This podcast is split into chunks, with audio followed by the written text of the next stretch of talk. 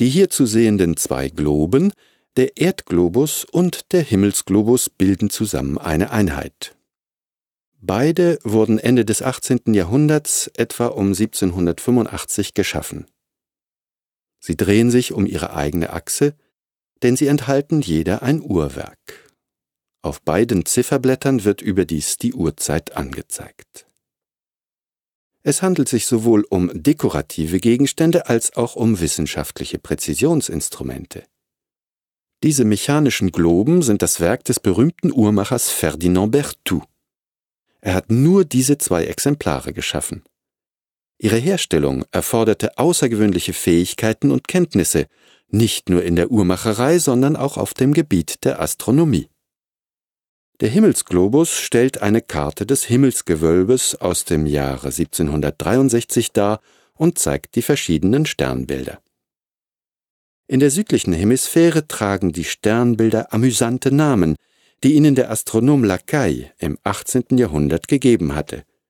Da findet man zum Beispiel die Wasserwaage, das Mikroskop, die Uhr, den Sextanten oder das Teleskop. Der Erdglobus ist von Félix de la Marche signiert. Die Umrisse der damals bekannten Kontinente und Meere wurden um das Jahr 1820 auf den neuesten Stand gebracht. Somit wurden die Entdeckungen berücksichtigt, die von den großen Forschungsreisenden wie Cook, La Perouse, Vancouver oder Mackenzie Ende des 18., Anfang des 19. Jahrhunderts gemacht worden waren.